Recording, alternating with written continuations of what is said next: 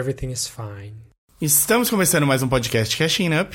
Eu sou o Mário E eu sou o Davi. e hoje nós vamos falar sobre a série The Good Place. The Good Place. Filosofia na TV aberta. Comédia. Comédia. Quem diria, né? Em 2019, sei lá, 17, quando começou. Uma série, a série de comédia na TV aberta sobre filosofia moral. A Sim. gente vai falar da série.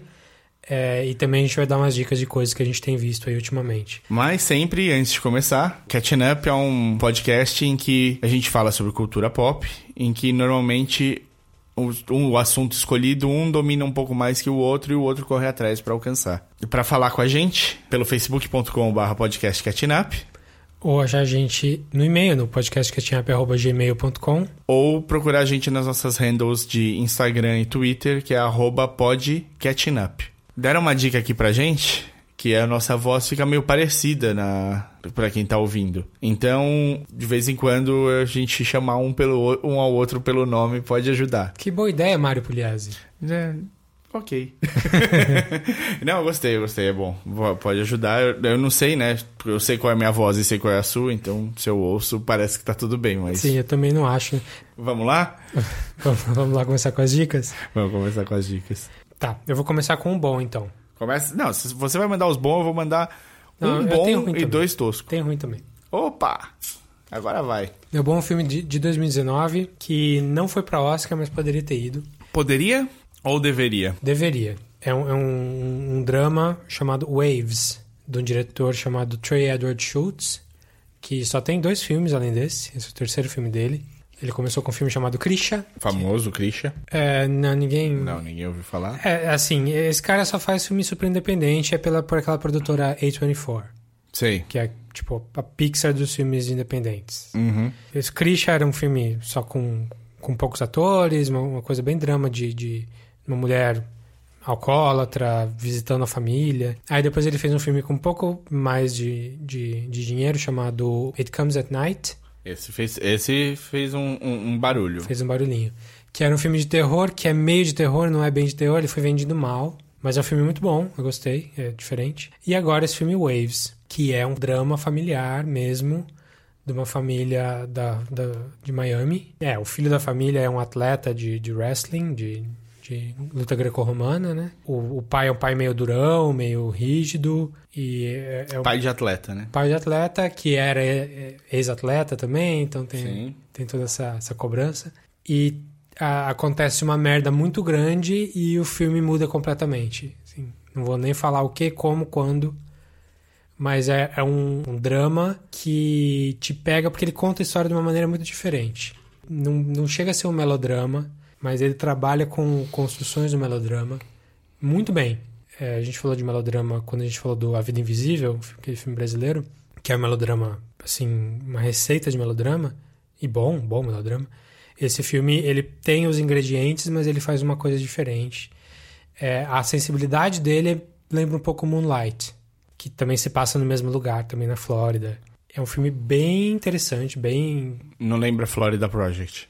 Só na paleta de cores. Ah, é? É, legal. acho que lembra um pouco mais Moonlight do que. Mas é, é muito bonito. A fotografia é maravilhosa. Assim, no mínimo tinha que ter, tinha que ter sido indicado por fotografia. Muito bonito mesmo. E é um filme que te fa- faz pensar bastante assim no final. Acho que não tá passando em nenhum lugar ainda, porque é um filme mais ou menos recente. Ele teve um buzzinho aí de prêmios, mas acabou não levando nada, o pessoal esqueceu. Mas o filme chama Waves o, e o diretor é o Trey Edward Schultz. Legal. Você assistiu no torrent mais próximo. No torrent mais próximo em qualidade ótima. Maravilha. É, a minha dica é uma dica super cu- curta, mas é só porque aconteceu muito recentemente. E eu acho que essas coisas a gente tem de contar pra vocês. Se vocês não viram as notícias e tudo mais, o estúdio Ghibli disponibilizou o acervo, Meio acervo por enquanto. meio acervo, mas Vai- vai, vai entrar resto, tudo, né? sim. Vai entrar tudo. Pra onde? Não, Netflix. Tem já bastante coisa boa lá disponibilizada, é só o meu vizinho Totoro tá. Mas É, o Totoro apareceu, o Porco Rosso apareceu, Porco Rosso apareceu. Tem o quê? Tem mais um. Tem Tem, um o- dos famosos. tem o Castelo no Céu, apareceu. Eu, eu vi uma meia dúzia, assim. Vi, vi que tá lá, né? Não assisti Sim. todos. Mas com o tempo vai entrar todos. E acho que com isso a gente ganha bastante. Até porque tem vários desses que não, não chegaram direito no Brasil. Sim. Então já dá pra você seguir lá e dar uma olhadinha, ficar de olho que vai entrar os outros, os mais famosos também devem entrar, Mononoke Hime, Shihiro. Shihiro. Viagem de Shihiro. Isso, obrigado. Então vai to- todos esses vão estar em breve aí no Netflix. Eu acho que vale a pena. Se você não assistiu os mais famosos, assistirem. E pra quem já é fã, poder entrar um pouco mais no- nos outros trabalhos do Ghibli que não chegaram aqui direito. É isso? É, não, é uma dica. Essa era uma dica rápida, boa. Acho que se você não assistiu, assista, vai atrás. Tem É, aí- parece que em abril é que vai entrar todo o resto. Mas já tem bastante coisa pra ver aí. Ótimo, você tem aí uns 6, 7 pra você assistir até abril, vai espaçando, dá certo. Eu vou falar de uma porcaria, então. Oba! É um filme que a gente já falou aqui que ia sair, que a gente tava esperando, que era o filme do Noah Hawley, que é o criador do Fargo e do Legion, que a gente adora. O filme com a Natalie Portman de protagonista, com o John Hamm fazendo um papel importante, tem a Ellen Bernstein do, do Exorcista e Hacking pro Sonho e tal, fazendo um papel importante também.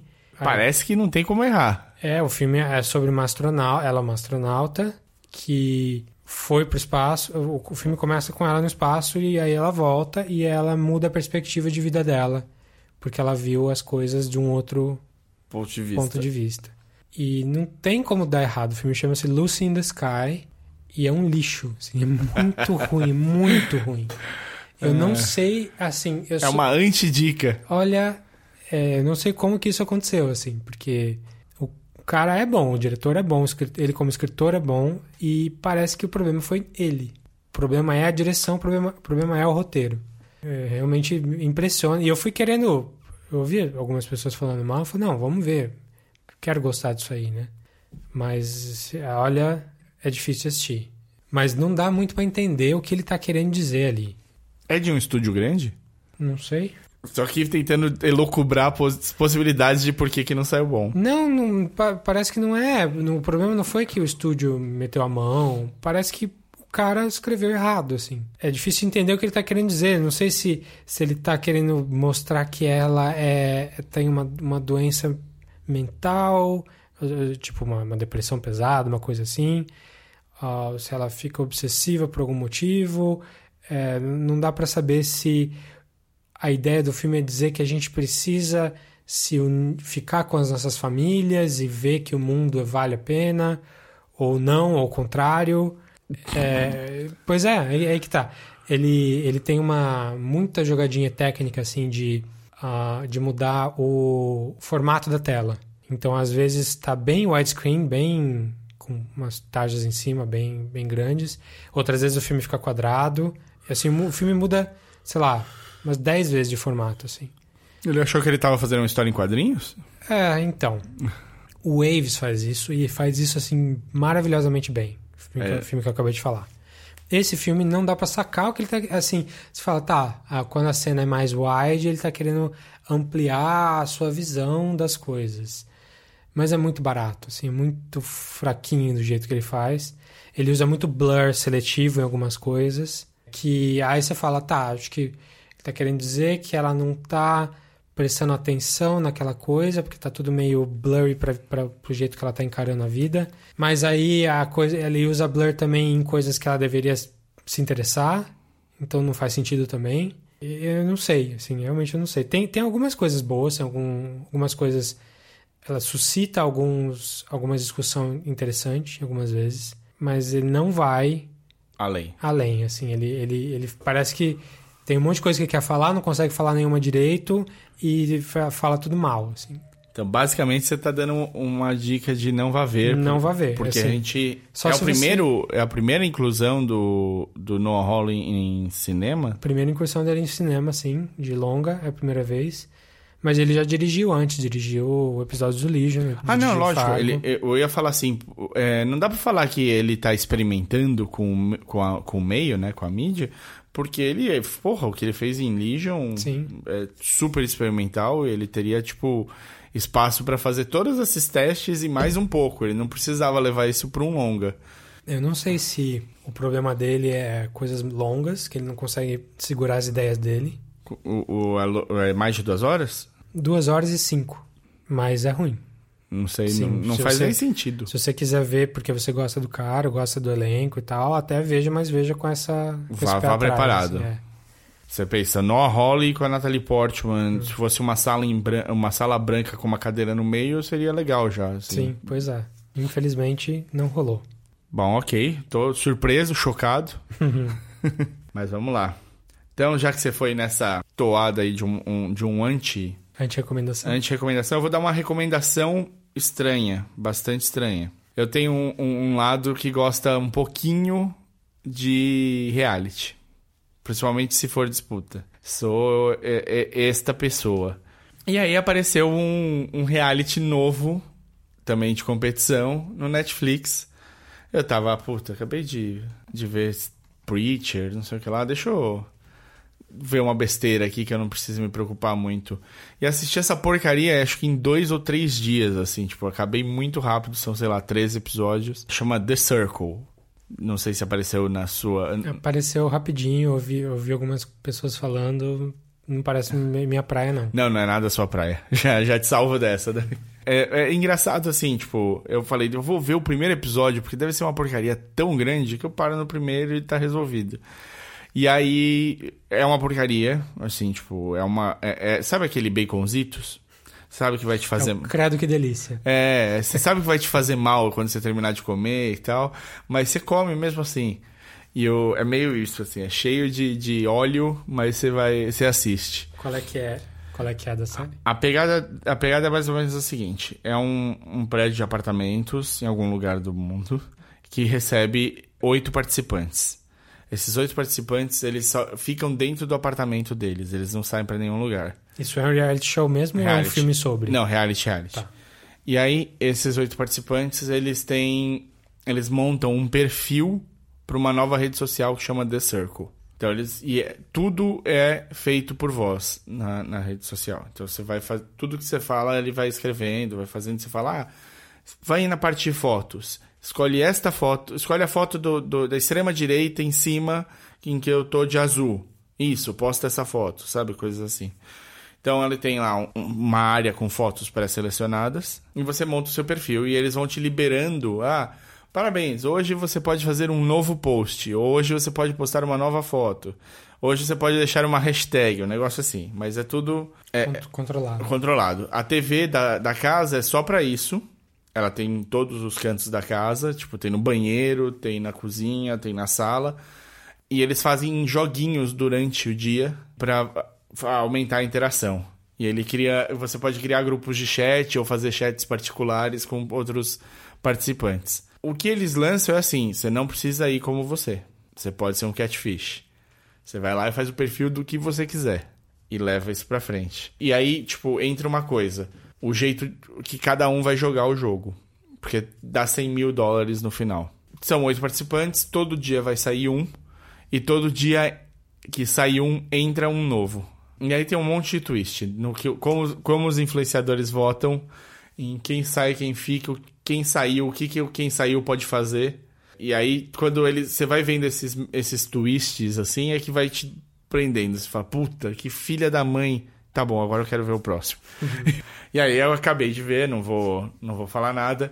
É assim, um guilty pleasure, assim, vá, assista. Se você tem uma coisa que gosta meio de um reality, se você acha legal Catfish, se você gosta de tentar entender como é que as pessoas se relacionam via redes sociais, eu acho que pode ser um caminho Então o propósito é eles. Não entendi o propósito dele. é, no- é, é sempre por votação interna de- deles com eles mesmos.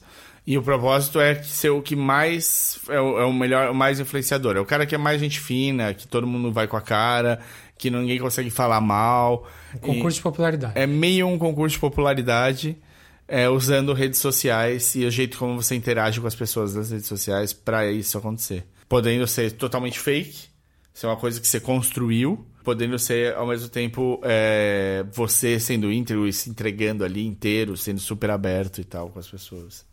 Então tá.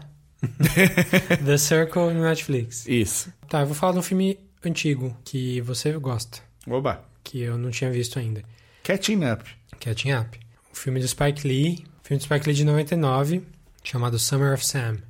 Verão de Sam.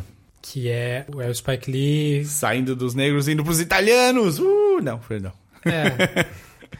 saindo dos. Saindo dos negros não, né? Nunca sai. Mas é, é, é sobre o verão de 77 em Nova York, que aconteceu um monte de coisa. Teve o, o blackout, que teve as riots, foi, foi uma época fundamental para a fundação do hip hop.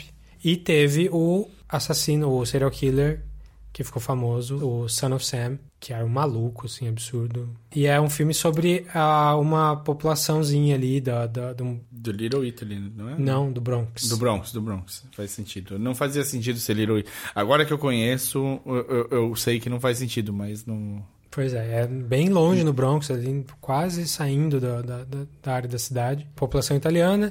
Então tem o John Leguizamo, que seria o meio semi-protagonista do negócio a Mira Sorvino, tem o Adrian Brody, que eu não fazia ideia que o Adrian Brody fazia esse filme. Eu não lembro. É, quer dizer, agora que você falou, eu consegui lembrar dele novinho, mas ele era ninguém. Ele era ninguém. Eu fui conhecer ele com um pianista, talvez Sim. um pouco antes. Sei lá, conheci ele depois disso, com certeza. E mais um monte de gente que você viu no Sopranos e no The Deuce, que eu falei aqui outro dia. Inclusive, é um filme que lembra muito essa, essas duas coisas. Lembra muito Sopranos pela interação dos protagonistas, dos personagens, pelos italianos, tem um pouquinho de máfia no meio também.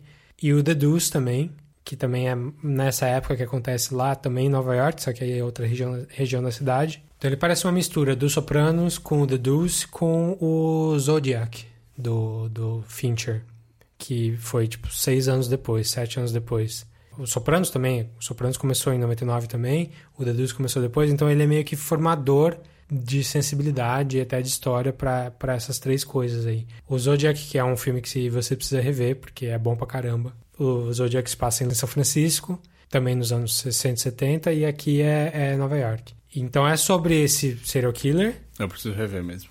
É sobre serial killer, mas também é sobre as pessoas, como elas lidam. A vida também. É, ele tem muito de, de questão social, de, de gueto, de grupos. Que é uma força motriz do Spike Lee. Sempre. Sim.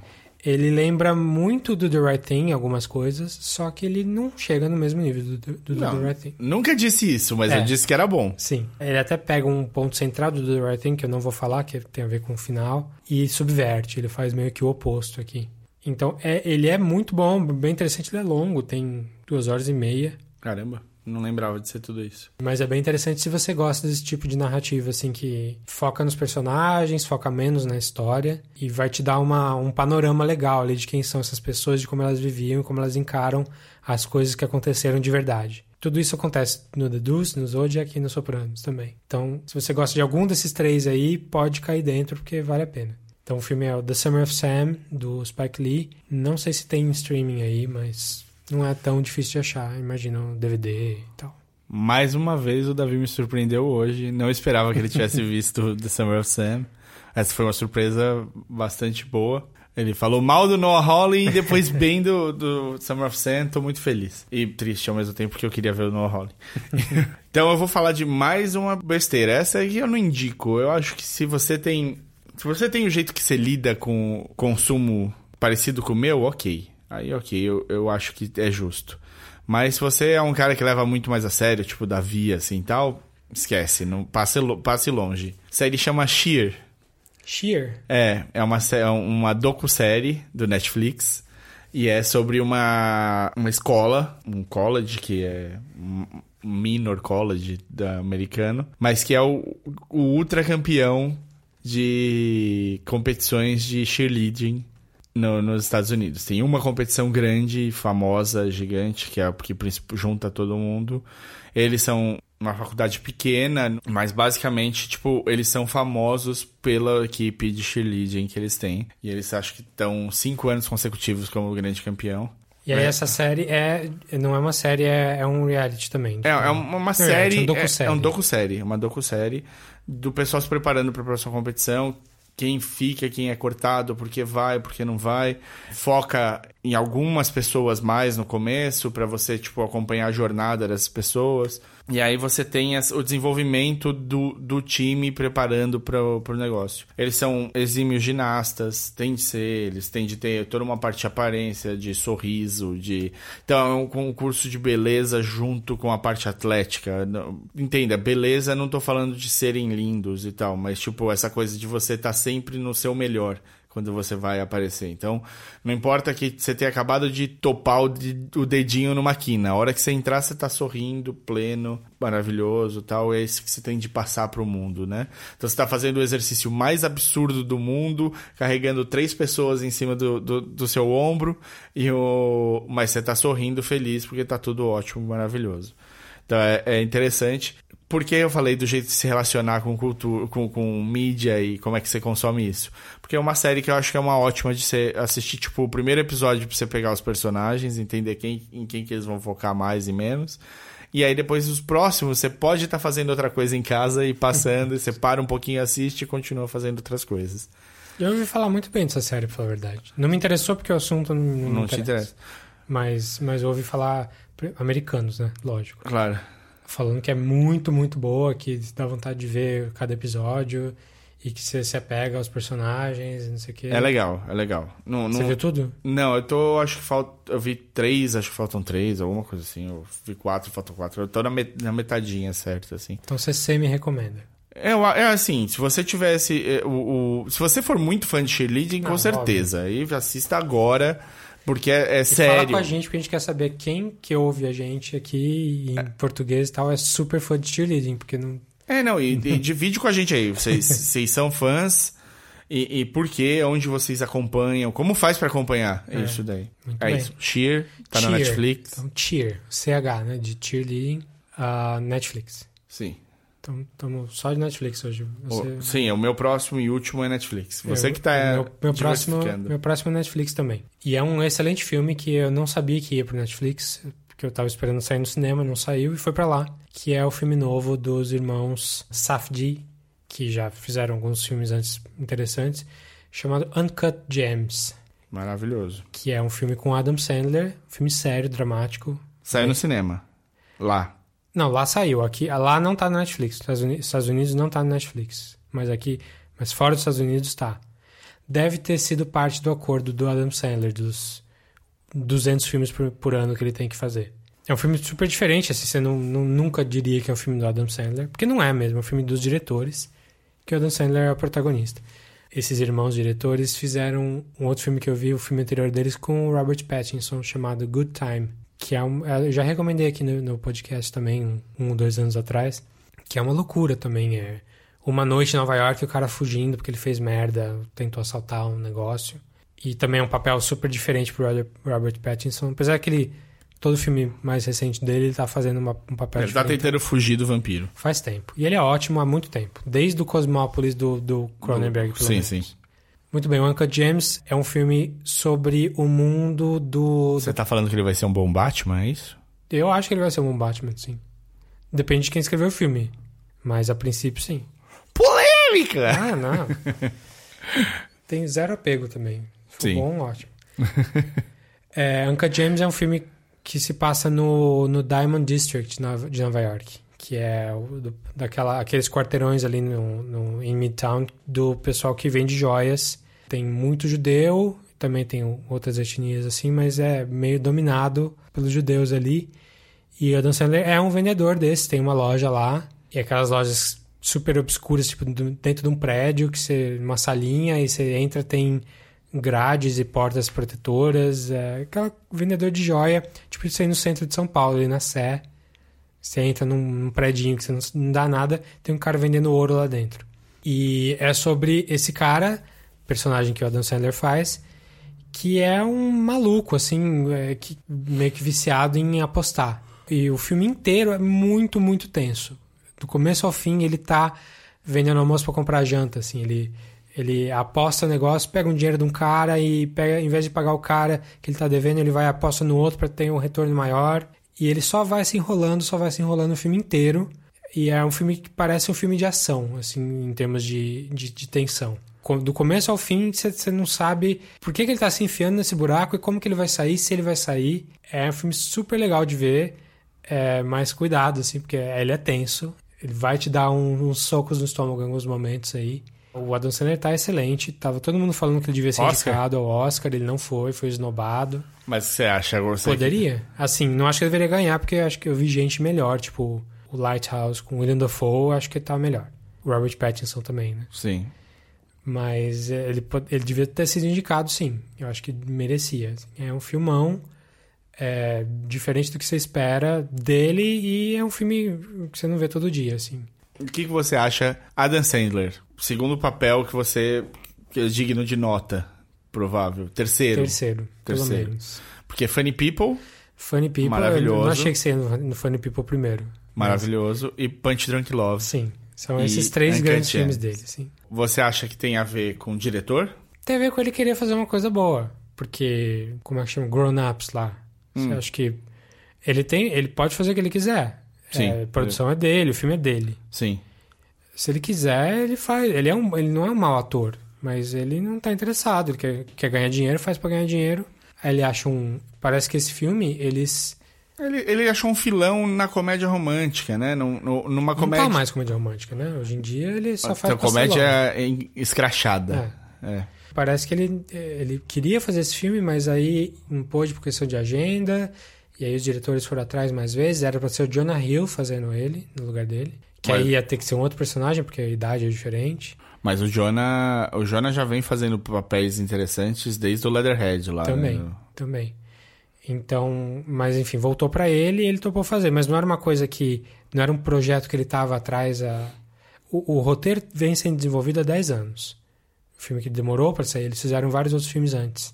Mas é, no fim ele deu certo dele fazer, ele fez e foi ótimo. Então não era uma coisa que ele estava projeto pessoal dele que ele estava trazendo há anos e anos. Foi... Os diretores queriam ele, era Sim, isso, principalmente. Que... É, os diretores acharam ele que ele gostou, mas não topou totalmente. Acabou que não deu certo por agenda, foram para outras pessoas, não deu certo também e voltou para ele.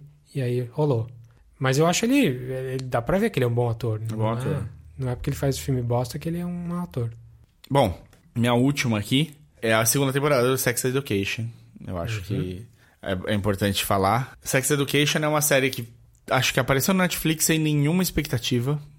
Tinha o Asa Butterfly, é isso é o nome dele? Butterfield, né? Butterfield, é, Asa Butterfly. Ia ser bom. Que é o, o menininho que fez o Ender's Game e tal. É um, um menino que estava tendo um certo destaque, mas mesmo assim estava longe de ser um cara que atraísse público para uma série pequena, inglesa, né? Tipo, perdida ali no Netflix, eu acho que não saiu com uma expectativa de atrair público e tal. E eu assisti meio que nessa também, ah, Vamos ver, pode ser interessantezinho. Tem a Gillian Anderson, vamos ver. Você falou dele aqui no, no É, vamos ver o que, que, é. E me super me surpreendi. Achei com uma escrita e uma sensibilidade super boas. Uma mão leve conduzindo, sabe? Tipo, uma coisa que dava para você ver o desenvolvimento. A segunda temporada, essa mão ganhou peso. Essa mão tá indo atrás do que ela quer contar mesmo. E tem. A, a sensibilidade algumas vezes é posta de lado para forçar algumas situações que quem está contando a história quer evidenciar. Dá para sentir um pouco essa mudança, assim, porque coisas mais pesadas acontecem mais rápido, pondo personagens mais em xeque.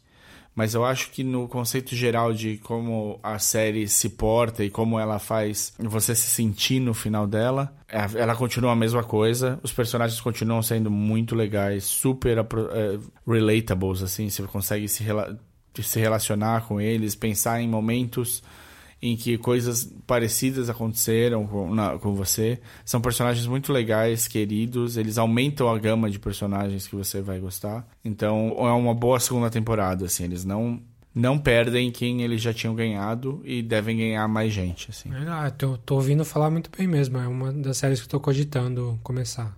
E tem a mini Margot Robbie, né?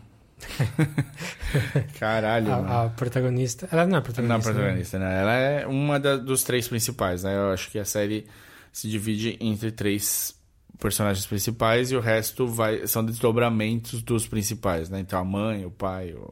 E essa atriz é a cara da Margot Robbie. Meu pai do Só céu. que ela deve põe ter um- uns 10 anos menos. É, se põe uma do lado da outra, você não sabe quem é quem ali. Muito bem, eu vou fazer uma semi-dica dupla aqui, que é a série no- uma série nova da HBO chamada Avenue 5, série do criador do VIP, do Armando Iannucci, com o Hugh Laurie, e é uma série que se passa no espaço. Premissa super interessante, tem o Josh Gad, tem mais uma galerinha Opa. mas é, é uma série em que ele faz um capitão de uma nave de turismo que tá indo de um. Acho que tá indo pra Marte, alguma coisa assim. Ou de uma lua pra outra, não lembro exatamente. Eu vou dar a premissa da série, então se você não quer saber nada de nada, pula aí uns, uns, uns segundinhos aí. E acontece uma merda ali de, de, de navegação e a- a- ele sai fora de curso, a nave sai fora de curso no espaço, quando você sai fora de curso, você, é, é quase impossível você voltar. Você precisa achar outro jeito de voltar. E a questão da série é que é uma viagem que ia durar seis semanas virou três anos. E é isso. Isso é, é- não é o primeiro episódio, mas é, é o, é o- mote da série, o mote da, da temporada, pelo menos, até onde eu tô vendo. Até agora saíram três episódios só. Quando esse episódio sair, vai ter saído mais alguns. Mais alguns. E é hum, meio fraco, assim, apesar da, Da quantidade de gente boa aí. de gente boa, do escritor bom, do, é, tem todos os componentes do Armando Iannucci, tem a, os insultos, que um xingando o outro o tempo todo, muitos personagens desprezíveis, assim, mas que tem carisma, é, o Laurie mesmo, que é meio que o protagonista ali. Algumas piadas bem... Você não imagina, você, você dá risada pela, pela surpresa da coisa. Mas eu não sei, não tem a, não, não tá pegando como o VIP pegou, não tá pegando como, como o Death of Stalin, que é um, um dos meus filmes preferidos de dois anos atrás, quando saiu. Mas e eu não sei porque não tá pegando ainda. Talvez engate mais pro final da temporada, mas até agora eu tô achando meio fraco. É, mas a série chama Avenue 5 da, da HBO, é uma semi-recomendação aí. Eu falei que ia ser uma dica dupla porque a premissa dessa série é exatamente, sem tirar nem pôr, a mesma premissa de um filme que eu vi no Hulu esses dias, um filme do ano passado também, chamado Aniara, um filme sueco com essa premissa espacial.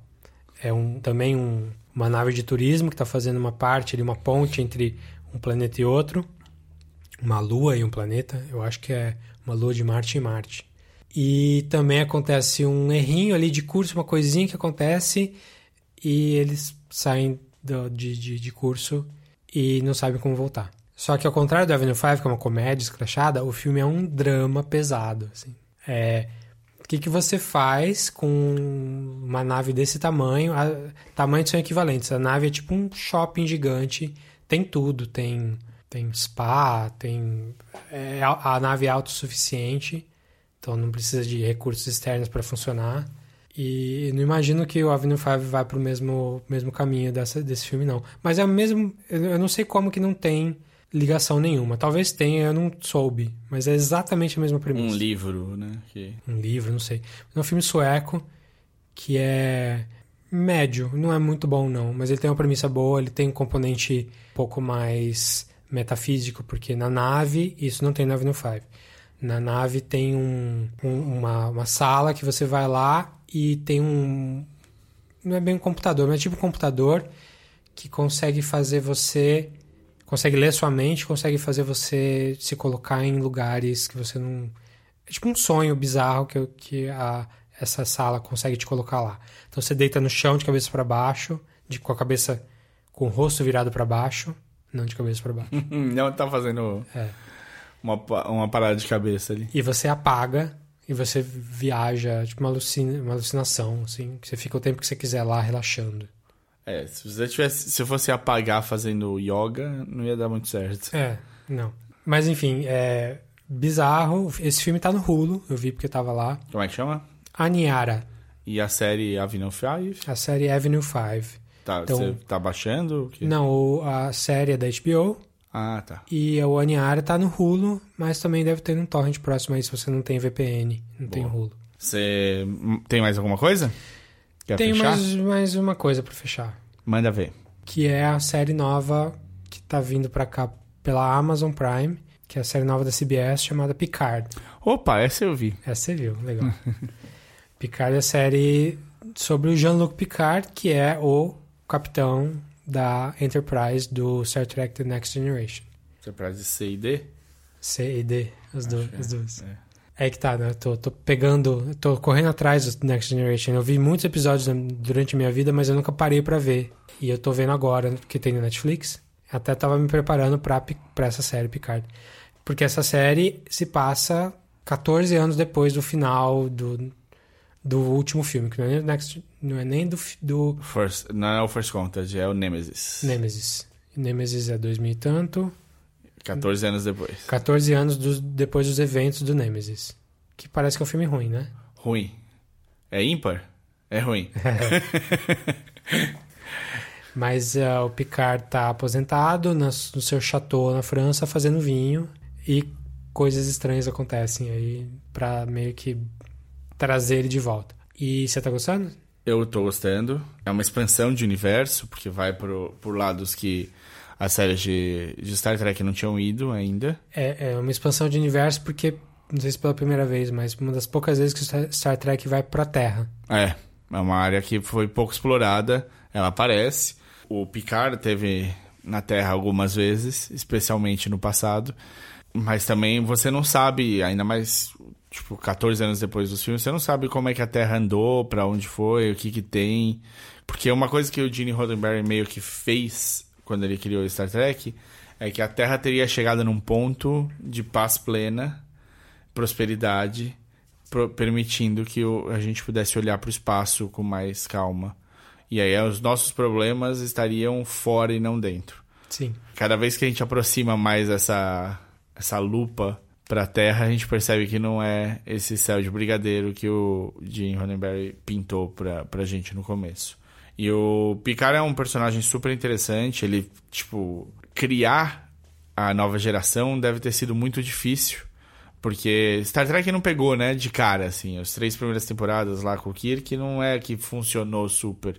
Ele pegou no, na rotação, né, quando ele, ele passou a ser repetido, repetido, repetido, ele foi atraindo cada vez mais fãs. No Syndication, que eles no falam. Syndication, isso. Era uma série muito à frente do seu tempo, né? Ela tinha uma mulher negra na, entre os personagens principais. Ela tem o primeiro beijo interracial de, da história da TV. Tinha uma mulher negra, tinha um japonês. E tinha, tinha um russo, russo, no meio da, tipo... Pós-guerra ali, no, no, auge da Guerra Fria. Fria, né? é. Então, tinha um russo na ponte. Então, você, entre os personagens principais, é bem é, era... bem, é bem explícito que já estamos nos unindo, a Terra está unida. Sim. Temos um russo trabalhando com um crew americano. Americano, e vamos que vamos. Até porque, né? É também um jeito de tirar o chapéu para o pro programa espacial russo, né? Eles... Então tem essa. Tem tudo isso daí. E você tem um capitão que é um bronco, né? O Kirk é o cara que vai ganhar as mocinhas e brigar com os bandidos na mão. Então, não importa quantas armas boas ele tem, ele vai dar o soco com as duas mãos juntas. Kirk Punch. É. E aí você é obrigado a começar uma, um, do zero, uma coisa que tem já todo esse passado, com tendo de pegar um capitão que vá ganhar o público também. Né? Tipo, é o primeiro capitão que não é o Kirk que vai aparecer. E ele é um cara distinto, né? Ele é um. Primeiro, ele é um ator que veio da, da, da Shakespeare. Ele não consegue não enunciar super bem qualquer palavra. Ele fala todas as sílabas. tem todo um treinamento que claramente o Shatner não tinha. Ele não tem o carisma que o Shatner tem a princípio. Ele não é um cara que, tipo, com um sorriso e, e, e uma pose vai te ganhar. É, ele não é o galã, ele é o é, pai. É. E, e aí ele muda justamente a, a temática. E aí ele, ele volta ao personagem, né? Eu acho que ninguém, nem o tracker mais sedento imaginou que isso ia acontecer. Ainda mais essa altura do campeonato, que ele tá com o quê? 80? Por aí. Quase 80. Ele já era velho no começo do, do Next Generation, que é 87. Sim. Ele já, já tava ali além dos 40, com certeza. E ele volta ao personagem, então, tipo, pra, pra quem é tracker, tem gente que chora todo episódio de, de emoção. O que importa é, vale a pena? Os episódios são bons, a escrita é bem consistente, tem debate de coisas interessantes? É, eu não sei ainda. Assim, eu não tô achando mind-blowing, assim, não tô achando maravilhoso. Discussões filosóficas pesadas. Tem um pouquinho, mas eu não vi Voyager, não vi Discovery, não vi ou Deep Space Nine, não vi nenhum dos pós New Generation. Então eu sei que eu tô perdendo muito, e até o Next Generation eu também não vi todo. Tô, tô perdendo muito da história ali, de, de do lore e tal.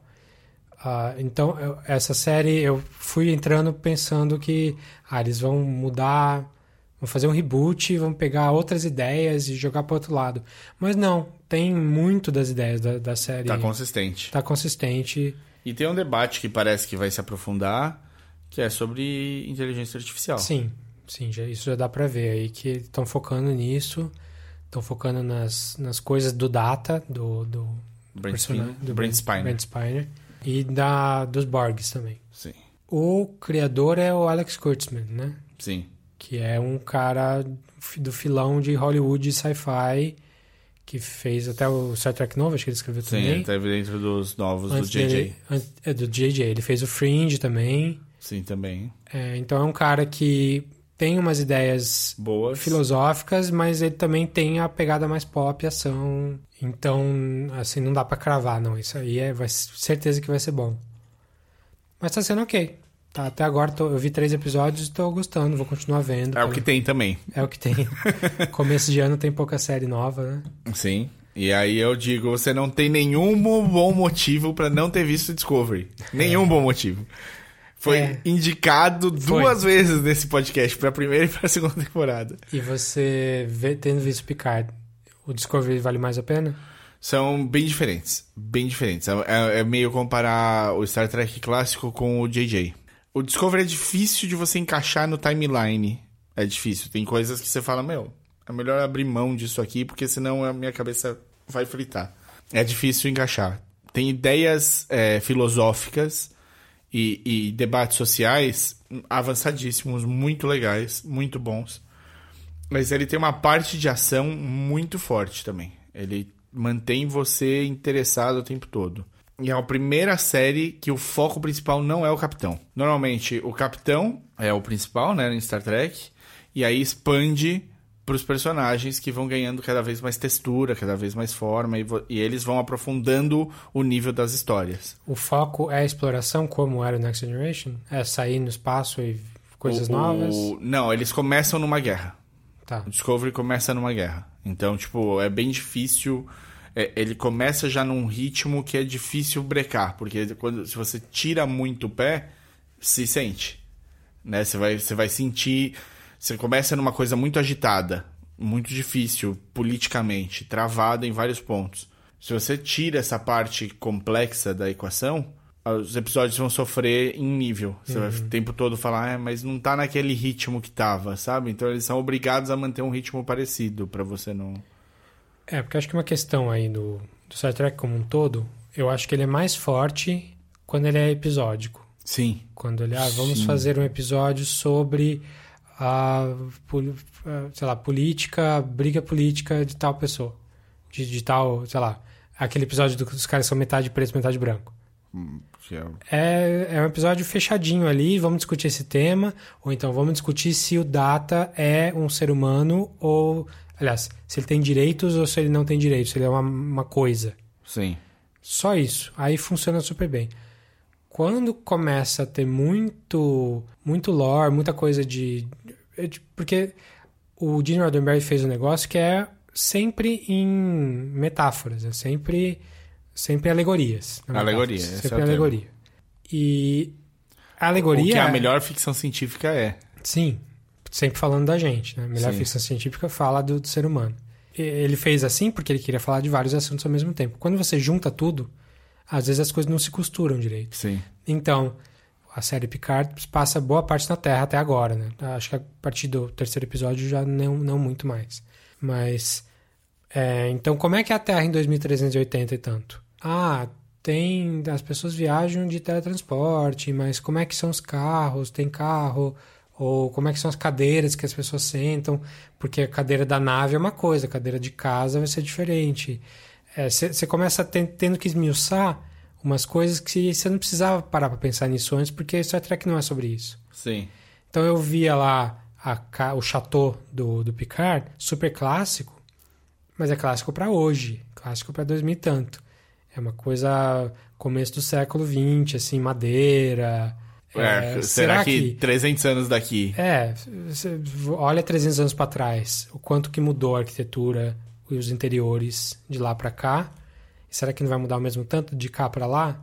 Você começa a pensar em coisas que você não precisava parar para pensar. Sim, sim. Star Trek não era sobre isso. Star Trek não é sobre isso. Então, se tem uma coisa, isso é uma das coisas no Picard que me incomoda um pouquinho, tipo, talvez tenha, deixa a Terra de lado e corre para as alegorias aí de novo. Não sei se vai ser isso a série ainda. Não, eu acho que eles vão sair. Eu acho que a, se- a Terra vai ficar pra trás e a gente vai ter esse começo, é, tipo, chamado pra aventura. Sim.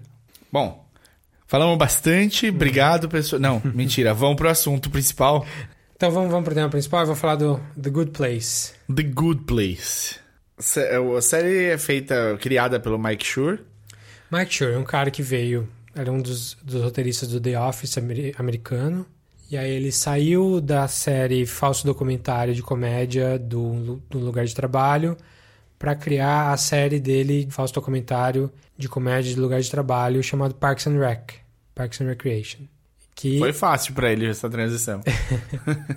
que começou um pouco capenga e aí foi crescendo, crescendo e acabou super bem, super bem falada. É, eu não vi todos os episódios, mas eu vi a maioria.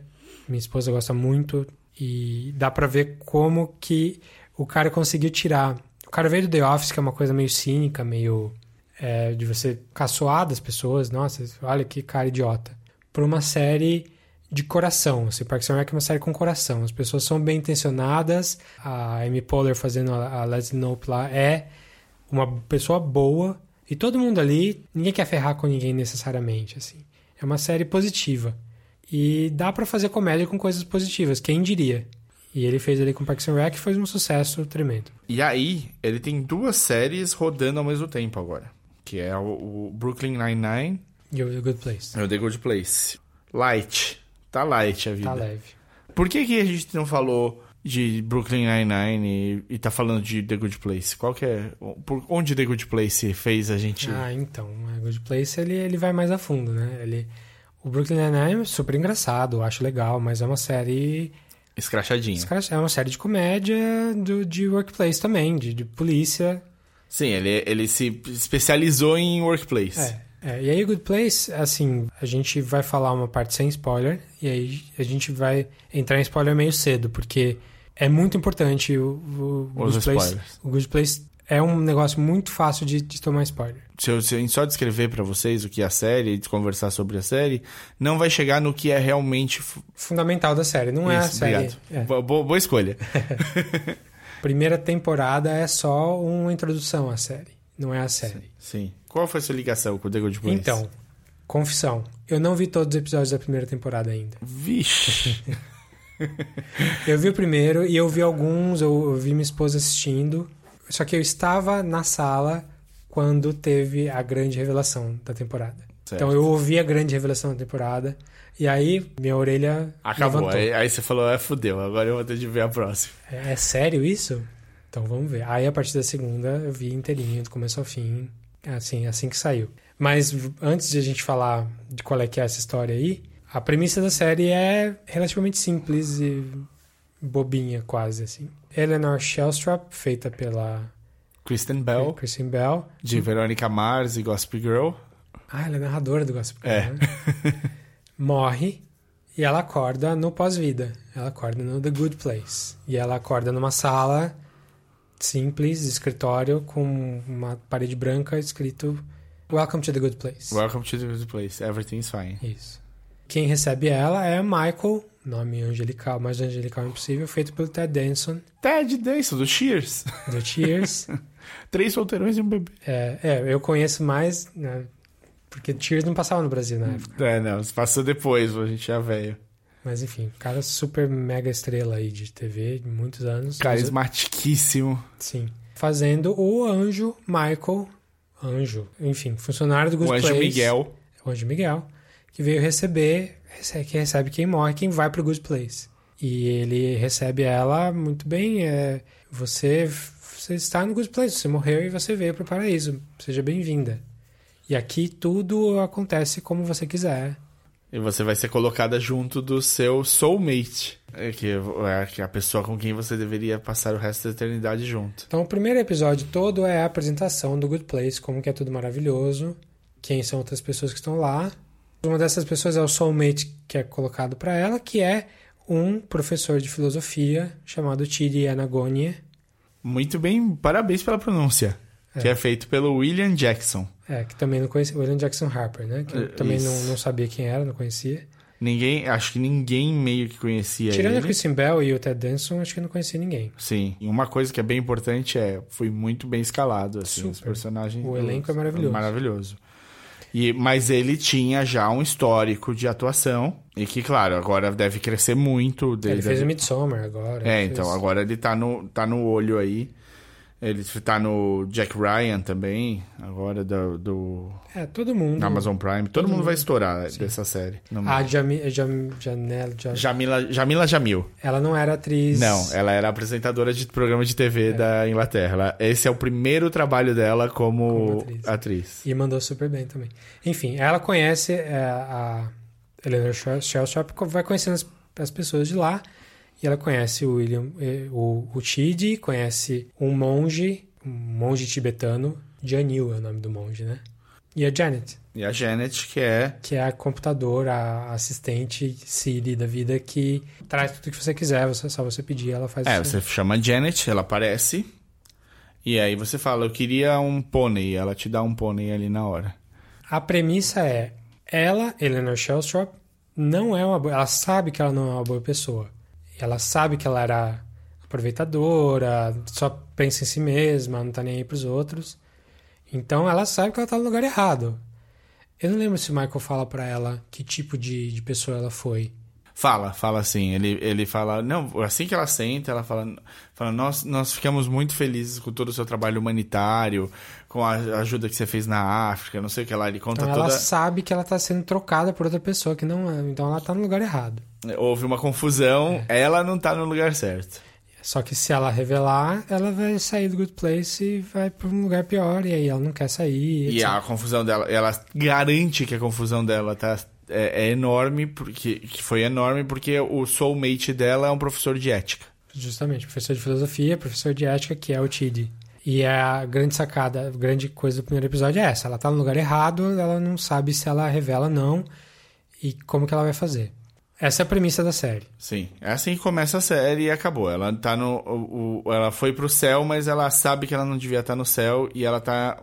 Ela sabe que é questão de tempo pra descobrirem que houve esse erro. Então parece uma série bobinha, simplesinha, tá? Ah, peixe fora d'água. Vamos ver como é que o peixe fora d'água lida com a situação. E aí tem um monte de piada com paraíso, tipo, ah, isso aqui é um sorvete sabor bateria de celular cheia. Você tem a mesma satisfação no sorvete que é quando você tá com 100% de bateria no seu celular, que tá tudo bem.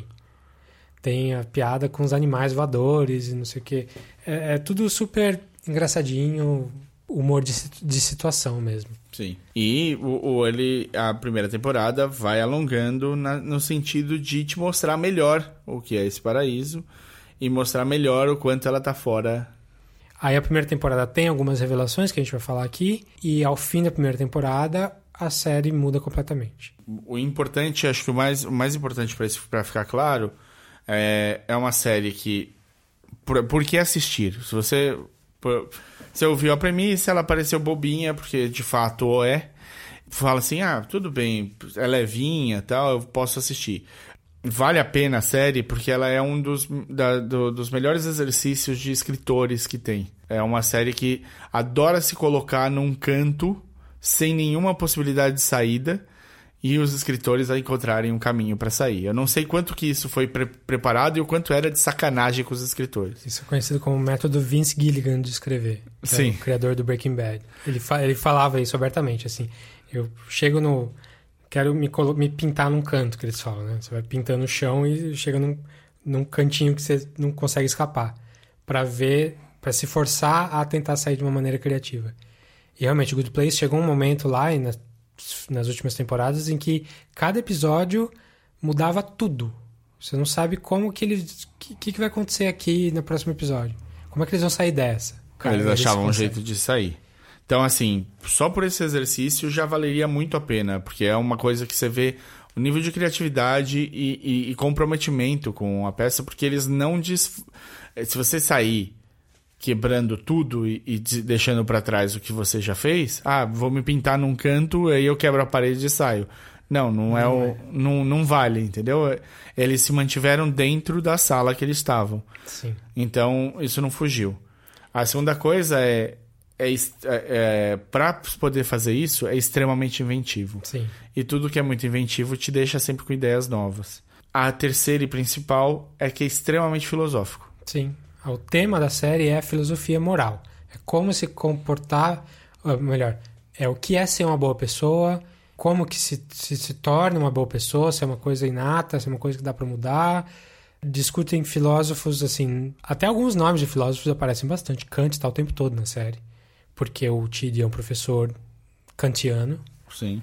Mas cada episódio tem um dilema moral. E a série não é episódica, ela é uma série mesmo, a história contínua. contínua serializada, mas eles tentam, principalmente no começo, em cada episódio, tratar de um tema específico de filosofia e como resolver. Ou não resolver, né? Só discutir, que filosofia não, é resposta, né? Você passa por todo o campo da filosofia moral. Vai falar de ética, vai falar de como agir, como não agir, é, pensar nos outros, não pensar. E é, é super curioso você ver isso na TV aberta, né?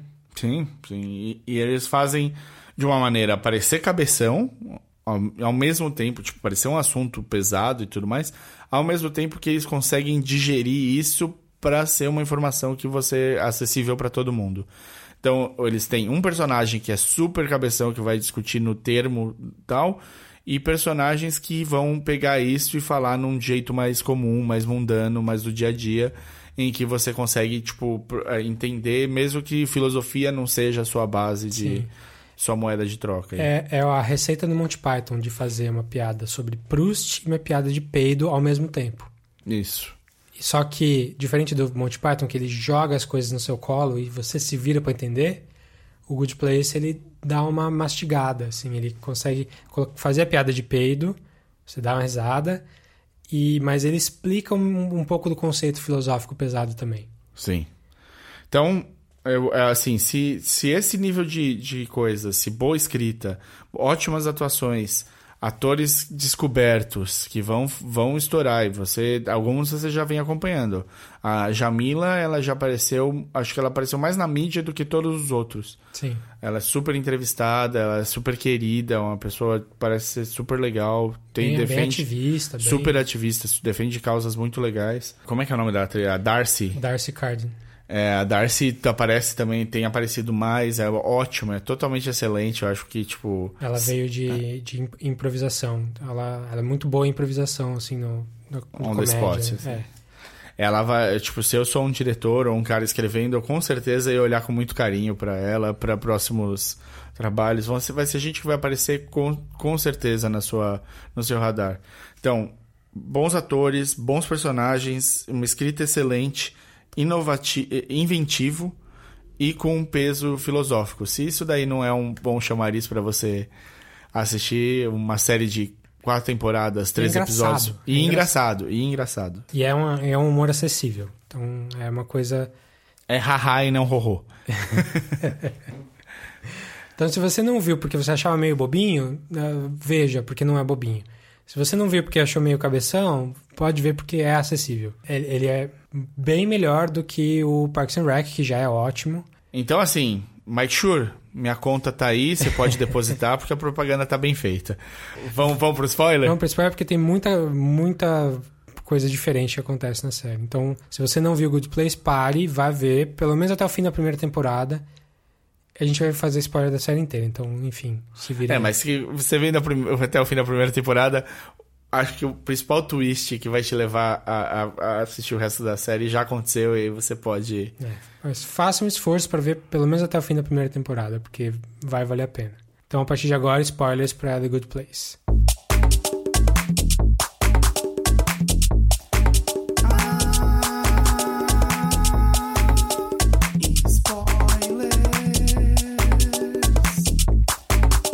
Quer dizer, então, que você viu de tabela o... Então, a primeira temporada veio por tabela.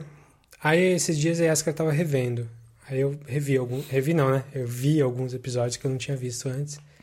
E aí eu peguei algumas piadas que não. que, que foram aparecendo depois. Que voltaram depois. Tipo, o quadro do, do cara que descobriu. Que, o único cara que descobriu. Doug. Doug alguma coisa. Doug Forsett. Ah, sim. No, no, no escritório do Michael tem um quadro do Doug Forsett. Que ele explica que foi a única pessoa no universo que, que descobriu como funcionava o Good Place de verdade numa viagem de ácido, sei lá, cogumelos. e eu, eu vi aquele quadro e não sabia quem que era. Eles até falavam o nome às vezes, mas aí a Yaskar, a Yaskar teve que me explicar. E depois ele aparece num episódio em quem faz ele é o Michael McKean, que é o cara do Spinal Tap, tá no, no Better Call Saul também. E ele faz um papel super. Ele é um cara tão preocupado em ganhar pontos pro Afterlife que ele não faz nada de errado nunca. Sim, e ele só... vai virar um, um, um o ponto toma... de apoio pra mudança do. Sim, só toma a própria urina, não pisa em insetos e. Enfim, ele não vive, porque ele só vive para ganhar pontos. Uh, então, esse tipo de piada eu tive que, que. Ela teve que me explicar, eu tive que pegar, correr atrás depois. Mas Independente disso, a série engata mesmo da segunda pra frente quando você descobre que eles não estão. É, a primeira, a primeira temporada, é, eu ia até te perguntar, você falou, ele é especializado em humor de workplace. O Mike Shure. É, bom. E, e não é um pouco o humor de workplace, o... porque eles todos começam a trabalhar pra coisa funcionar, né? Tipo... É, é bom. É que é, tem a questão de que eles estão presos ali, sim, sim, como todo mundo tá preso no seu emprego. Sim. Mas é, eu não, eu não acho que seja o mesmo tipo de. Não, não é, não é. Não. Mas eles têm bastante escritório, tem, tem as, as dinâmicas de grupo lá. O final, inclusive, é, é, é supimpa nesse quesito, que é lá os demônios aprendendo a fazer. a não torturar usando. Sim. Achatador de pênis e o cara. eu assisti a série toda semana, quase toda semana. Tipo, às vezes eu deixava passar uns dois, três episódios e assistia em seguida e tava indo porque, assim, eu gosto da Kristen Bell, eu gosto do Ted Danson. Achei o, os personagens legais, achei o Shid, o, o Genyu muito legal, o... A Tahani no começo eu não, não ia muito com a lata, porque era um Ninguém, personagem né? muito, muito snobzinho. E tava achando assim, ok e tal. Quando eu assisti o episódio final, eu assisti tipo de madrugada num dia. Eu não, eu precisa, eu precisei falar com as pessoas. Eu precisava falar, mas é, eu lembro da sensação de ver o, o, último episódio da primeira temporada. Eu lembro assim vividamente falando, caralho, mano. Eu tava no, no hotel na Noruega. eu tava, sei lá, mexendo no celular e aí as caras assistindo no computador do lado e eu ouvi é, o Michael dá aquela risada. É, muito bom. quando, ela, quando ela mata. Holy mother forking shirt balls. What? On. It took me a while to figure it out. But just now, as we were all fighting and yelling at each other, and each one of us demanding we should go to the bad place, I thought to myself, man, this is torture. And then it hit me. They're never gonna call a train to take us to the bad place. They can't. Because we're already here. This is the bad place.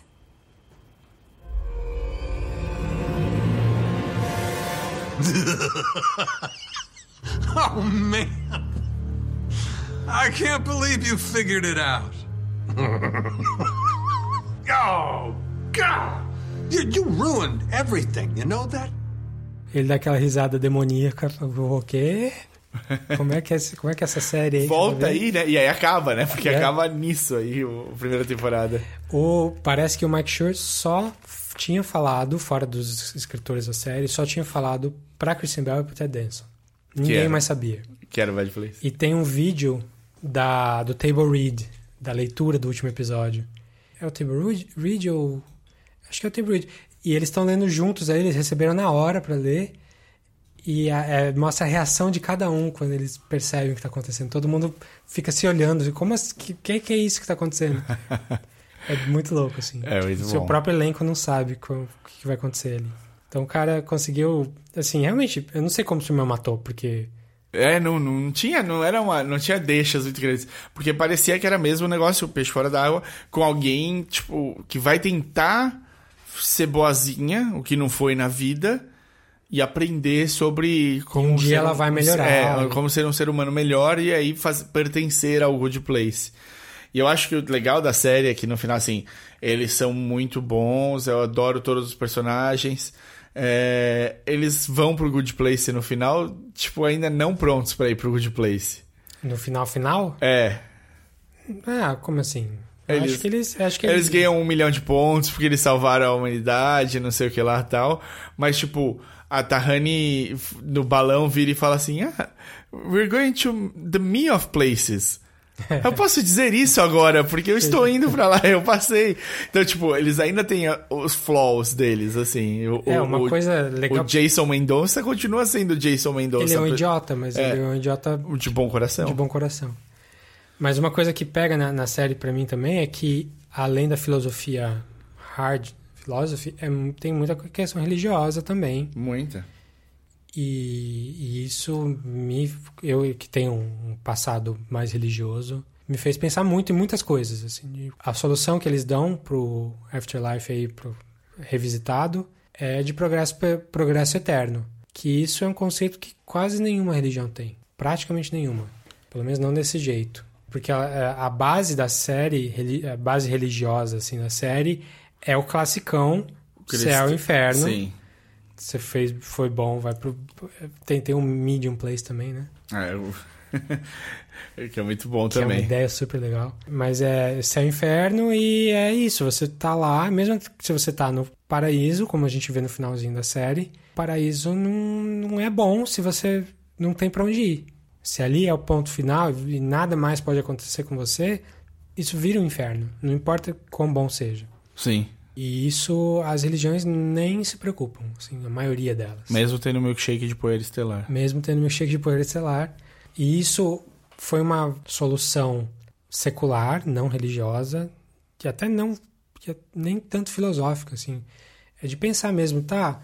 O que, que seria o paraíso mesmo? O paraíso é você poder escolher deixar de existir. É o grande finale da série. né? Eu achei uma ideia curiosa, interessante. É, não concordo 100% com ela, mas admiro muito o jeito com, com, com Não, é que foi super. colocado aqui. Foi, e, é, e essa, assim, tipo, de todas as ideias. Porque eles poderiam fazer mais uma temporada Hum. só pra chegar nisso. Porque é o- a parte que pareceu mais rápida, mais acelerada. Porque os Foram caras. dois episódios, né? Sim, os engenheiros lá do, do Good Place lá, tipo, passando tudo pro Michael indo embora, é muito bom. É, é tipo. É, é uma saída. Bye! tipo, é genial, assim. E eu falei, não, o Michael vai passar o bastão pra Eleanor em algum momento. Tipo, ela que vai virar quem vai tocar isso daí e tal. Até porque ela já fingiu ser arquiteta antes. É, exato, faz todo sentido. E eu acho que, tipo, se a Tahani foi atrás de uma ideia de ser arquiteta e tudo mais, eu acho que, tipo, gestora vai fazer muito mais sentido pra Eleanor do que, do que qualquer outra coisa. E aí eu falei, tá, o Michael entrou e ele tem um problema imenso com o Good Place. E ele vai ter de pensar em como resolver esse Good Place. Pô, mas pelo menos uns cinco episódios dava pra fazer Sim. disso daí. A ideia que pra mim ficou, né? Como eu resolvi isso na minha cabeça e tal, que eles já estão tão tarimbados em resolver esse tipo de problema. Eles estão vindo de uma sequência tão longa de tal que, tipo, a solução parece mais ou menos é, óbvia rápido, pra né? eles. É, tipo, eles rapidinho já entendem e falam, meu, é isso. Falta um propósito, falta um... E espe- especificamente a Eleanor decide, ela que traz essa ideia, né? Sim. É até, realmente, eu acho que dava pra desenvolver um pouco mais, mas tá bom. Tá ótimo, teve, né? tá ótimo. E, e isso cria a urgência do fim, né? Do, da série. É isso que vai trazer um- um- uma. Porque, tipo, poderia terminar com. E eles viveram no, no Good Place para todo sempre, amém, e fecha. E só tem um sentido, um propósito de fim mesmo por causa disso, assim. Tipo, você não vai revisitar o The Good Place mais. O The Sim. Good Place, os personagens que você queriam e tal, eles acabaram. E é... Eu acho que nisso ele até lembra um pouco o Lost, de certa maneira, assim, na igreja. É, o Lost, spoilers para Lost. O Lost acaba no, no Afterlife também, a última temporada inteira no Afterlife. Só que a gente não sabe até o final. Mas é, é que, se- é, é que a história deles acabou, mas eles não acabaram. No Good Place, a- Tahani tá viva. Quem que sobra? A Janet, a Tahani E o Michael? e o Michael. Acabou. Então metade, metade foi, metade fica.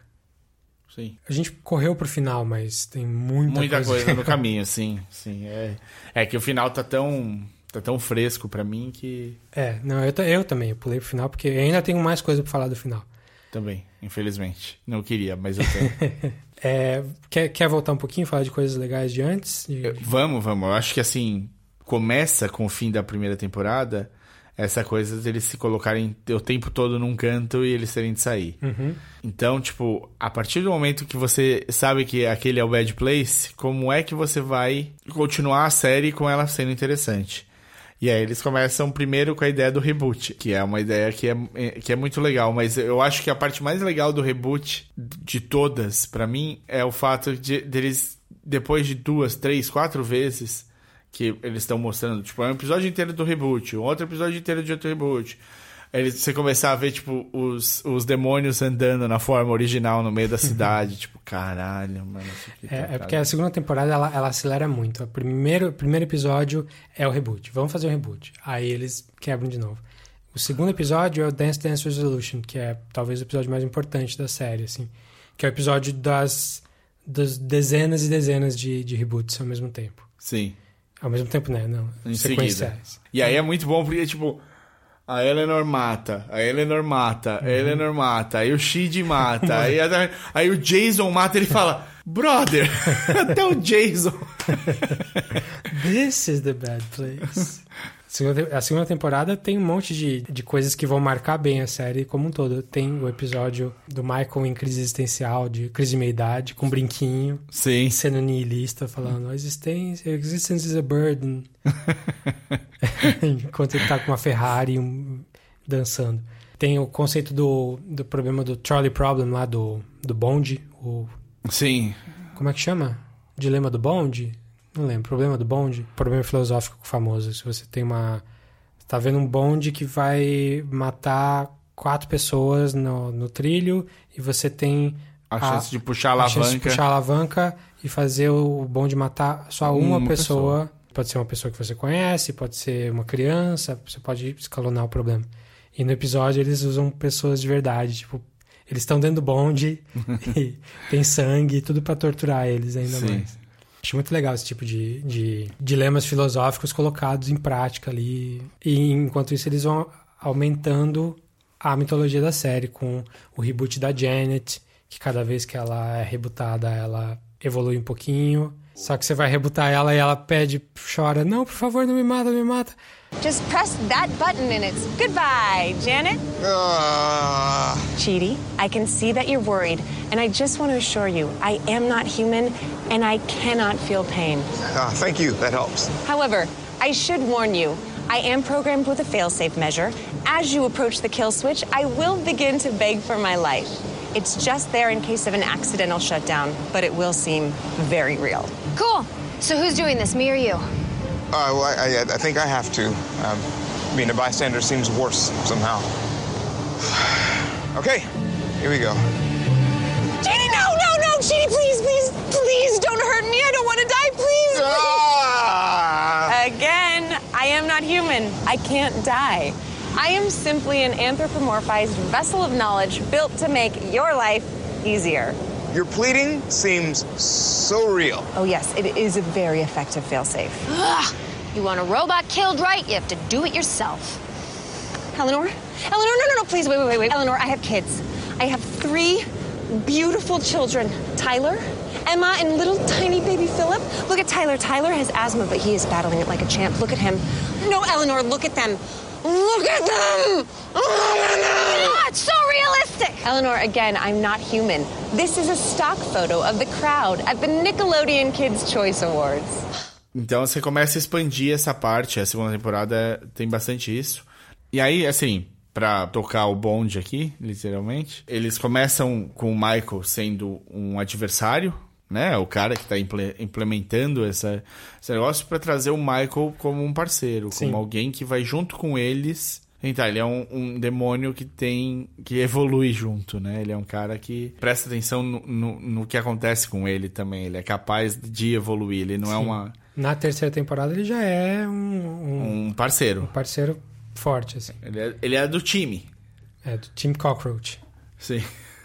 Então, a segunda temporada, eles vão acrescentando essas, essas coisas bizarras. E você fala, nossa, pra onde que ele... Quando começou a segunda temporada, eu falei, certo, legal, mas ele tá muito esquizofrênico. Cada episódio é uma coisa totalmente diferente da outra. Tem... Como é que eles vão sair disso? Aí, na terceira, é pior ainda, porque eles vão pra Terra e aí começa aquela história de, de tentar viver a vida de novo pra ver que, que se eles Eles trazem vencer. a juíza, né? a juíza, que é a, a, a Maya Rudolph, super bem, fazendo Não, excelente. piadas excelentes com coisas da Eu Terra. adoro como eles escolhem, tipo, pessoas randômicas pra serem, tipo. Quando ela escolhe o Timothy Elefante pra ser o, o eye candy dela, assim, é muito, tipo. Porque meu, ela falou, logo na primeira vez que ela aparece, ela falou, né, preciso ir logo porque eu comecei Justified agora e eu tô adorando Sim, que é sim. série com ele. Não, mas entendeu? Tipo, é, é muito engraçado que, tipo, e aí eles vão lá e eles usam isso como recorrente. Até um ponto em que o cacete do Timothy Elefante de chapéu de Aparece. cowboy aparece no, na série. É E faz um papel super legal, porque ele tá lá pra servir de dis- distração pra juíza, mas ele também tá questionando os planos. Ele fala, Sim. não, peraí, como é que funciona isso aí mesmo? Explica mais a fundo isso aí. Ai, tá bom, Timothy Elefante, vai sentar ali.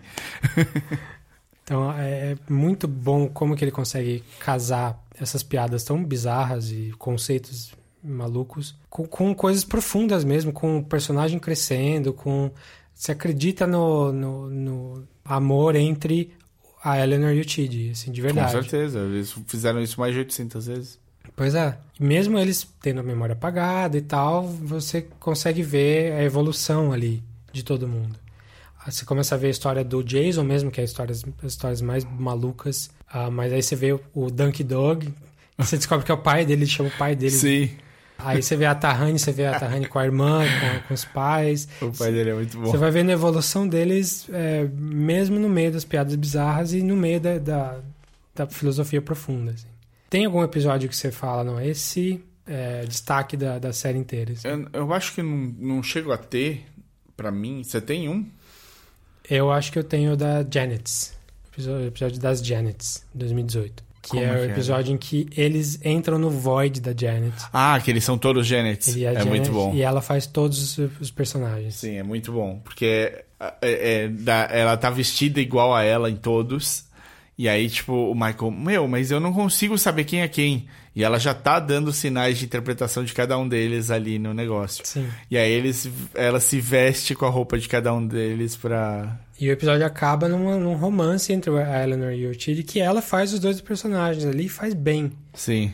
Impressionante. Ali é um episódio barato, porque é só no fundo. Barato não, né? Porque tem muito efeito visual. Mas que se, se passa num lugar só. Tem muito efeito visual, mas o Chaves conseguiria fazer, talvez. É, É, então, eu, acho que assim, a partir da primeira temporada, a primeira temporada, eu não consigo colo eu consigo colocar assim, ah, tem um ponto alto aqui, um ponto alto ali. Eles trazem muita muita novidade ao mesmo tempo que é uma série muito simples no começo, mas tipo, ah, você tá no Good Place, você não fala palavrão. E aí você usa forks e, e- e, sabe, tipo, um jeito já de muito pessoal da série, muito rápido, né? Tipo, muito rápido eles já tenham as, co- as coisinhas da série, os pequenos pontinhos que são só do The Good Place. Assim, Sim. tipo, se alguém em alguma série fala forks, você vai falar, ah, tá citando Good Place. no podcast oficial da série, que quem, quem, quem é o host do podcast é o quem faz o Sean, o diabo. Ah, adoro ele. E ele, ele fez todos os episódios, tem ele falando com alguém da série, alguém trabalhando na série e tal, atores também. E o final, inclusive, é com o Mike Schur e o Drew Goddard, com os dois. São três horas de, de podcast. Carai. São dois episódios, duas partes.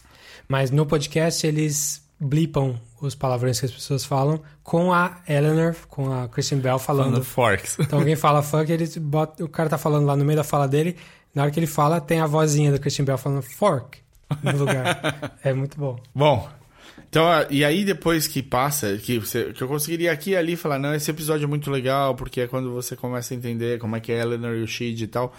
Mas quando, depois que passa, como cada episódio é uma crescente do que aconteceu no anterior, e, e as ideias vão ficando cada vez mais abstratas e malucas, num sentido de tipo. E, e, e de acompanhar, sabe? Tipo, não tem nenhuma hora que você fica perdido e fala, tá, o quê? Sabe? Não, você, tipo, meio que consegue fazer a progressão. Eu não consegui pôr um ponto, assim, tipo, esse episódio é, é maravilhoso. Porque o episódio seguinte tinha uma ideia que era tão boa quanto, sabe? De desenvolvimento. Sim. Eu gosto muito do, do cara dos sapos.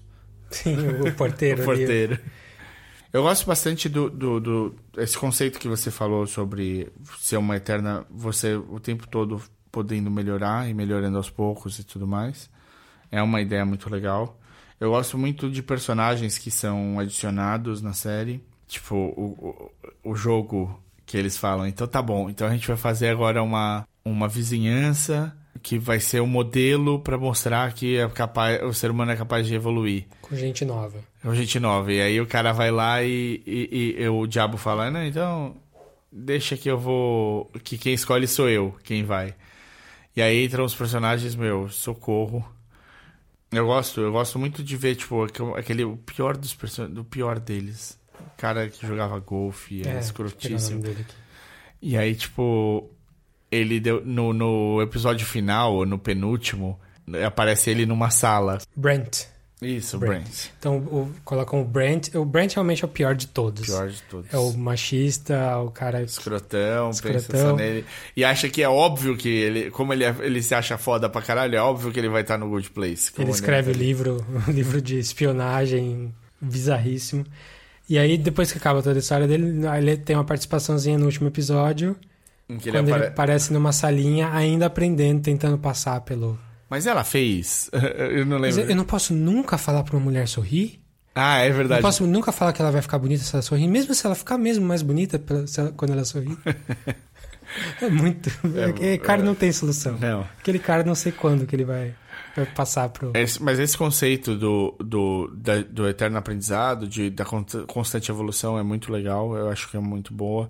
O, o final, apesar de ser um simplista de certa maneira, ele tem um, uma, uma coisa muito legal da, da- de você poder atravessar. Você chegar no momento de paz e você falar, meu, é, eu cheguei. E, e, tipo, eu acho que esse conceito é mais interessante ainda, porque quando você tá no meio da sua vida e tal, você olha e fala, meu, mas eu nunca vou chegar nesse ponto em que eu vou estar pronto pra atravessar. E aí, tipo, eu sempre vai ter mais coisa que eu vou querer fazer, sempre vai ter mais. E quando você atravessa, acabou, você não vai mais poder fazer nada. E aí, tipo, é interessante ter esse debate interno. Aí, nessa questão, tem um amigo meu que gosta muito da série também, que ele fala que essa série é o anti-Seinfeld.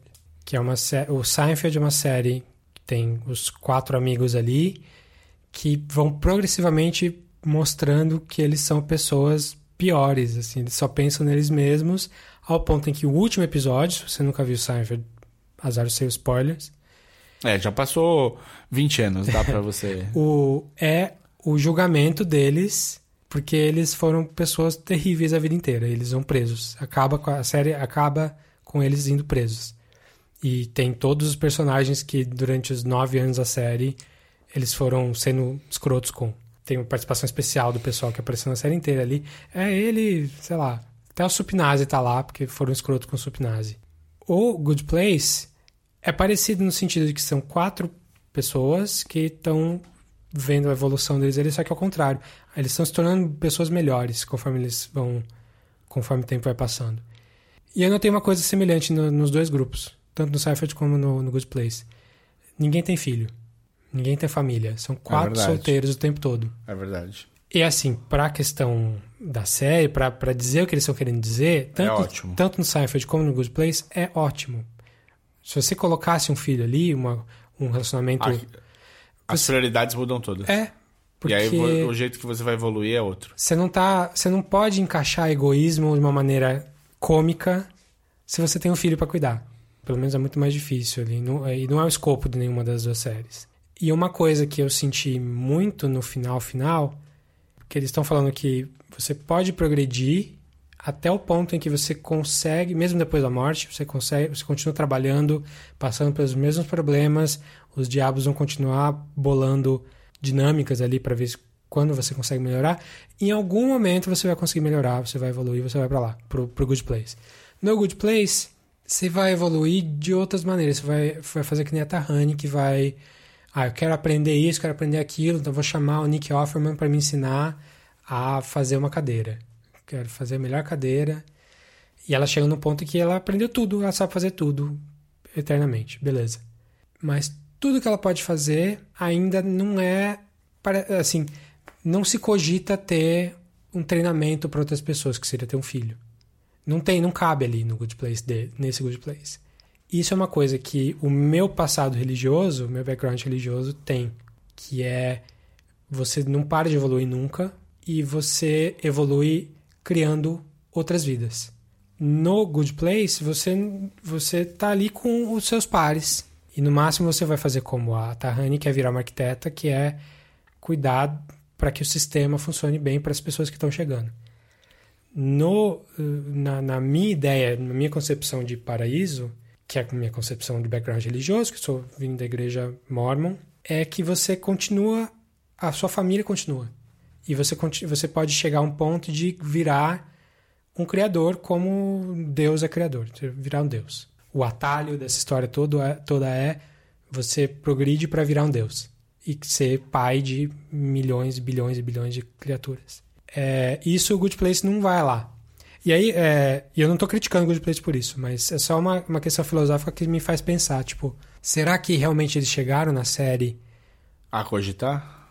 A cogitar, ou, ou mesmo que o que eles cogitaram, será que é tudo que dá para fazer? Por que que não, não, não colocaram...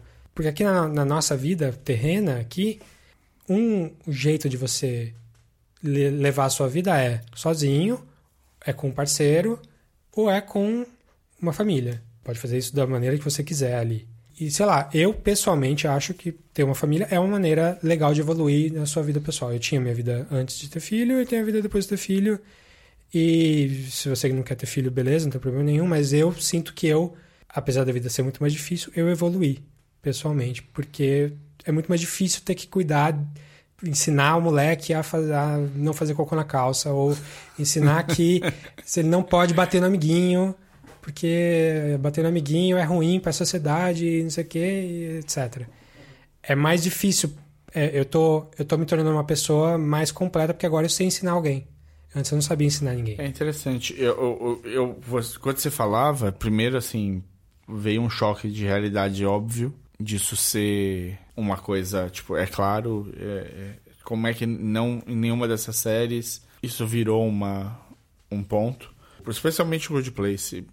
Tinha de ter algum momento que falado sobre isso. Um, mesmo que fosse, tipo, uma solução simples tal. É, porque tem uma relação filial no Good Place que é da, da que é do, do Jason. Jason com o pai. Com o pai, que não é, não tem. Sim. E a, a, a Tahani com os pais, que é só é ela ressentindo os pais que sempre sim, foram sim. cruéis. E, a, e a irmã, e como é que é o, o, o, a crueldade dos pais afetou ela e afetou a irmã.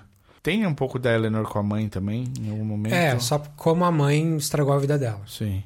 Mas eu acho que, tipo, o, o, o que seria muito mais fácil para isso para ser abordado no Good Place é que você, tendo filhos, você criou novas almas mas essas almas têm a própria evolução delas que passa por você, na sua capacidade de passar afeto e, e ensinamentos para essas novas almas, mas tem a própria evolução para ser feita a partir daí. Elas têm as próprias evoluções. As próprias pessoais, evoluções. Sim. Então, eu acho que seria muito mais fácil você ter abordado de uma maneira que isolasse todas as almas, que é o que eles acabaram fazendo, né? Tipo, o crescimento de cada uma das almas ali é e não é isolado, né? Tipo, é, é, o, cada um tem o seu tempo de evolução, mas você evolui conjuntamente. Você, é, Shakespeare a... acabou de entrar. Sim. não, você só você evolui conjuntamente por quê? Porque, tipo, a Eleanor precisa da, da chama interna de querer melhorar ela mesma para ir atrás dessa melhora, mas ela só consegue melhorar aprendendo de alguém. Sim. E isso é, é, é como para você evoluir, você, a sociedade evolui. Eu acho que isso pode ser um, um paralelo importante. Mas aí você.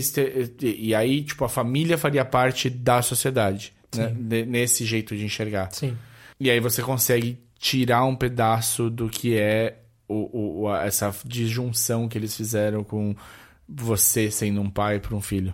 Mas eu sinto muito mesmo porque é um, eu sei que muda muito a ordem das coisas para as pessoas. É, é uma mudança quase de 180 graus aí, quando você é um, um, solteiro ou casa e aí em seguida você tem filhos e você constitui uma família.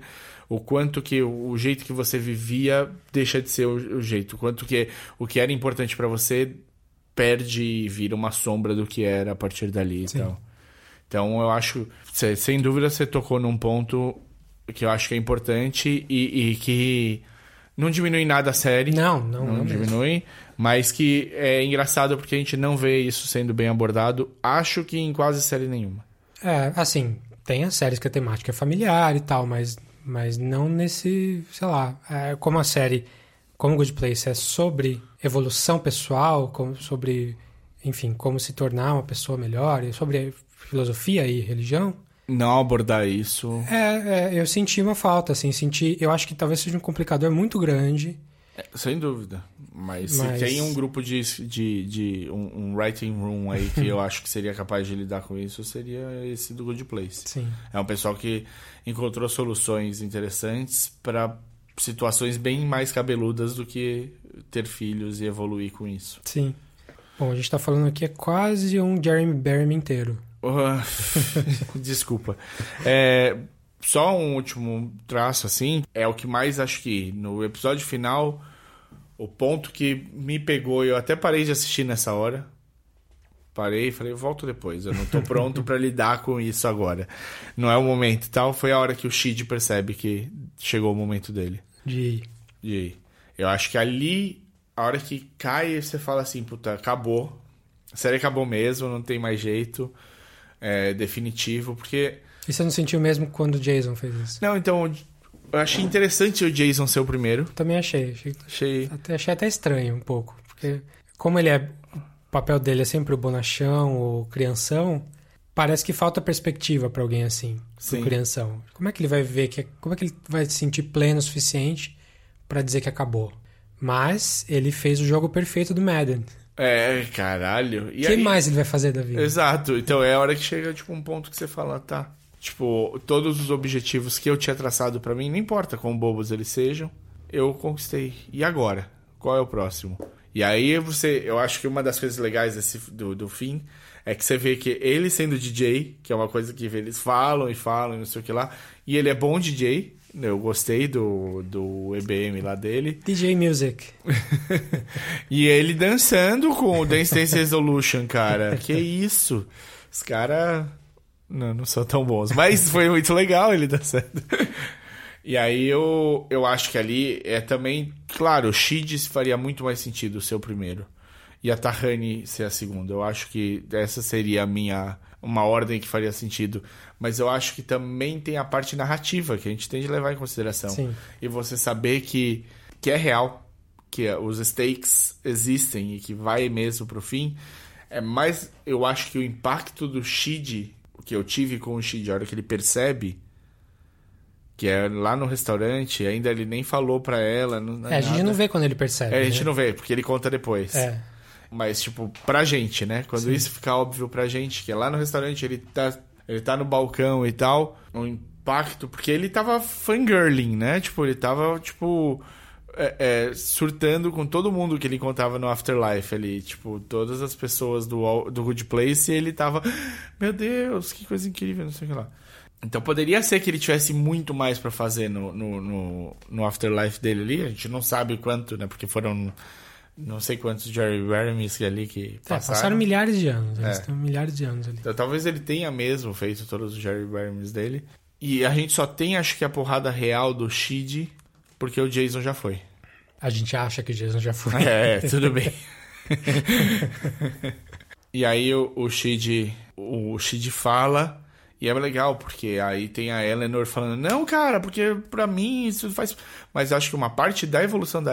Da, Da Eleanor. Da Eleanor é quando ela percebe e fala, cara, eu não posso fazer isso com Sim, você. sim. Inclusive, o livro que ela cita foi um dos livros que o Mark Schur Leu é, antes? leu primeiro, assim, de- É? de- se interessou mesmo. E a- aquela frase que ela fala é o, realmente é o final do livro, que o autor tinha, ele comprou esse livro, tipo, primeira edição, e o, o autor tinha autografado para uma pessoa que não era ele, e no autógrafo tinha essa frase. A frase é a seguinte, é, Working out the terms of moral justification is an unending task. E aí ela ela tem esse insight, né, que ela fala que não, não, se eu ficar tentando justificar aqui essa essa regrinha, não vai acabar nunca, porque sempre vai ser sempre vai ter essa justificativa. Eu tenho que ceder em algum momento, tenho que É, eu tô, meu motivo é completamente egoísta, eu egoísta. preciso ceder. E aí liberar e Ti. Ele vê que é isso mesmo e topa e E aí tem, um, acho que talvez a frase que mais me pegou, que é a da onda lá budista. é, né? Também super conceito super interessante. Sim. E é um conceito budista mesmo. Sim, maravilhoso. É, como é que é? Que a onda. todo Quando mundo você sabe. olha, é, quando você olha para uma onda no mar, você- todo mundo sabe que aquilo é uma onda. Qualquer um pode apontar e falar, olha, uma onda, e aí vai ser uma onda. Você pode fazer o tamanho da onda, o volume da onda, tudo. Você pode calcular a onda de qualquer. Vários métodos e é a onda. A onda existe. Mas quando ela chega na praia, ela deixa de ser a onda, mas a água que formou ela ainda tá ali. E é o fim que, o, que os budistas colocam.